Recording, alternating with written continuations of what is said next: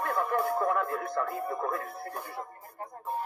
Nations around the world are canceling their flights to China. Italia pone en cuarentena a más de 16 millones de Miles de empleos se pierden los días. Cuarentena Una de las crisis económicas haber una cura, el mundo debe prepararse para una pandemia. Lo único que podemos hacer es quedarnos en casa. Bueno, iniciamos después de bastante tiempo este nuevo episodio de Plandemic, ¿no? Abordando dos temitas en este episodio grande, en este podcast que sigue creciendo. Y bueno, empezamos primero cuando se va a acabar la pandemia, la cuarentena y cuando volveremos a la normalidad. Según el propio globalista Bill Gates, esto se acaba el próximo año a mediados de 2022, en la mitad de 2022 ya volveríamos a una normalidad. No nos dado ninguna razón, pero aquí les voy a decir por qué dijo eso. Primero, obviamente lo dijo, porque es una parte, parte de esta agenda globalista, esta agenda del nuevo orden mundial.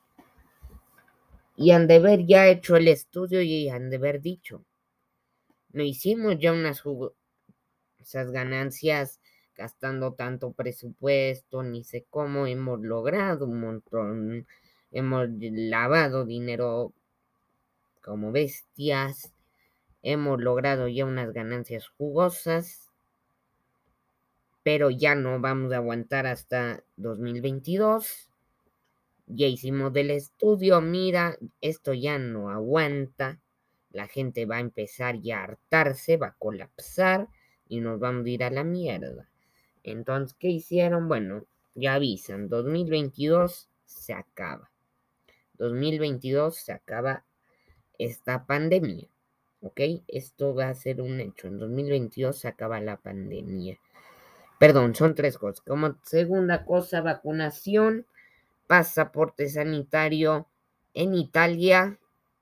Vamos, cómo avanza esto totalitario y dictatorial a nivel mundial. Esto de la vacunación obligatoria, que yo lo dejé claro en otro episodio de Plandemic. Estoy totalmente en contra de la vacunación obligatoria es algo totalitario y algo dictatorial, por lo cual ni la derecha, ni el centro derecha, ni los liberales, ni los libertarios deben estar a favor, ni siquiera los conservadores, porque ataca el principio de no agresión y la propiedad privada.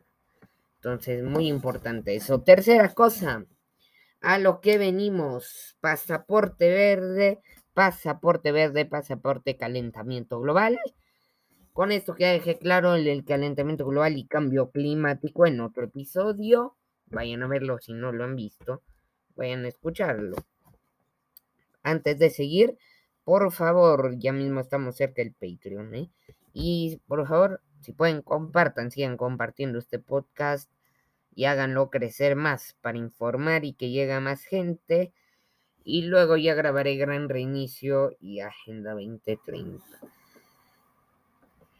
Em, vamos con esto, el pasaporte verde. ¿Qué significa el pasaporte verde? Pasaporte del cambio climático. Cuarentena dada por el cambio climático, no paremos de contaminar. El pescado es más importante que el humano. La atmósfera va a colapsar, entre comillas. Y hay que hacer algo, entonces están planeando la ONU. Toda esta lacra está planeando ya de nuevo cancelar vuelos, hacer cuarentena. Y todo esto con la excusa de cuidar al pingüino, a la ballena, que ya no contaminemos con CO2. Claro, con eso no solucionas nada. Acaba la economía, acabas con la gente y acabas las libertades personales, las libertades de poder.